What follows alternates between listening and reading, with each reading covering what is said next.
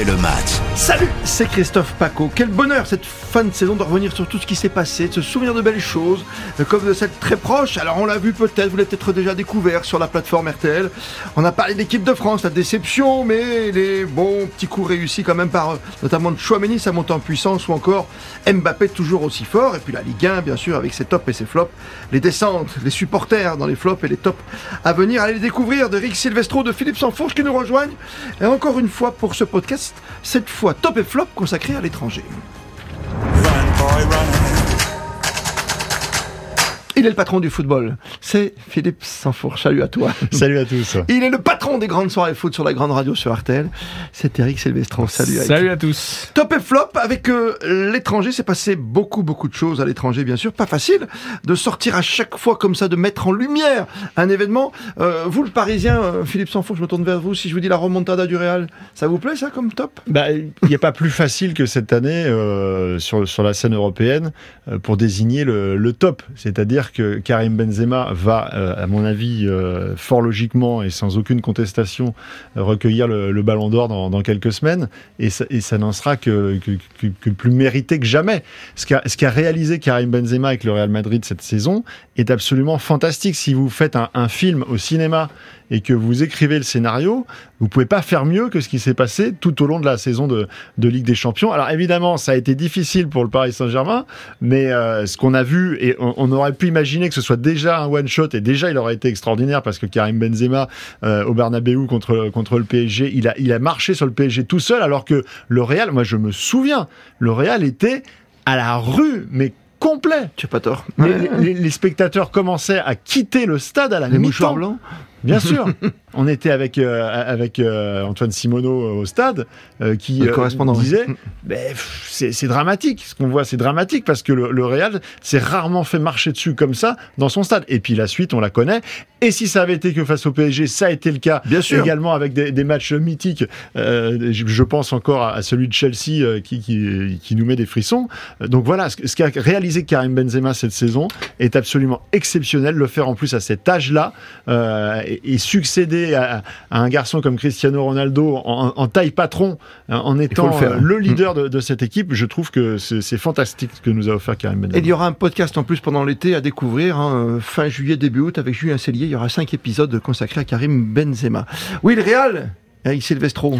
Oui, moi j'ai envie de parler de plusieurs joueurs français qui évoluent dans le même championnat, c'est la Ah. Bundesliga. C'est vrai. Parce que c'est vrai que ça fait plusieurs saisons où les Français brillent dans le championnat d'Allemagne. Ça s'est confirmé euh, de manière éclatante encore cette année, euh, avec notamment ce titre de Christopher Nkunku, euh, élu meilleur joueur de Bundesliga devant des garçons, excusez-moi, comme Lewandowski qui met quand même 40 buts par saison et qui gagne des titres avec le Bayern. Donc ça vous prouve la place qu'a pris un Nkunku à Leipzig et dans le championnat de Bundesliga. D'ailleurs, ça lui a valu désormais euh, des appels réguliers et même des matchs avec l'équipe de France. Euh, on peut citer aussi Moussa Diaby, euh, Konaté ou pas Mécano, en plus des- de ceux du Bayern, Coman, Pavard et qu'on connaît Mmh. depuis plusieurs saisons.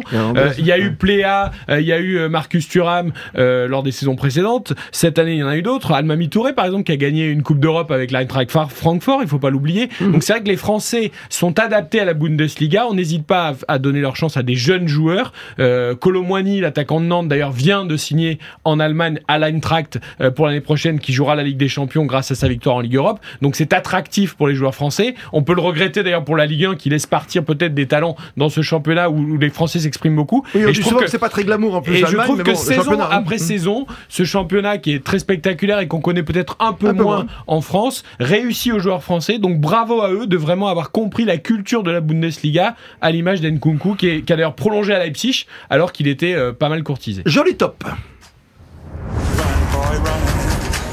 On refait le match Le podcast. Les flops à l'étranger. Pas simple, hein, de regarder tout ce qui se passe, bien sûr, à droite et à gauche, Philippe.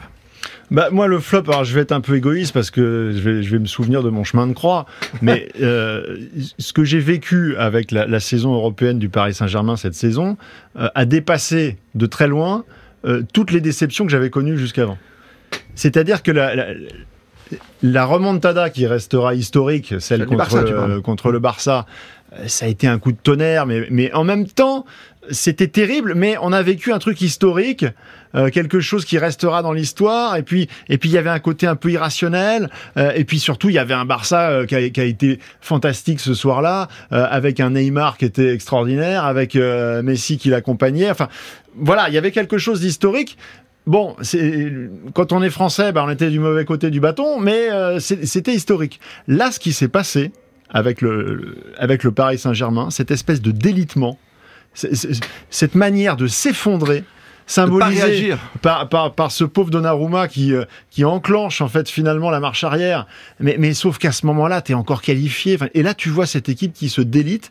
Et en fait, tu comprends que 10 ans de mauvaises fondations sont en train de ressurgir. Ouais. Parce que ça ne peut arriver qu'à ce club. Alors, Peut-être que ça débouchera sur une vraie révolution culturelle, parce ouais. que c'est ce qui nous est vendu aujourd'hui. C'est la raison pour laquelle Kylian Mbappé a décidé de rester avec un projet qui change, où on, fait, on, on met enfin le sportif euh, en- premier, avant, le, avant les autres wagons.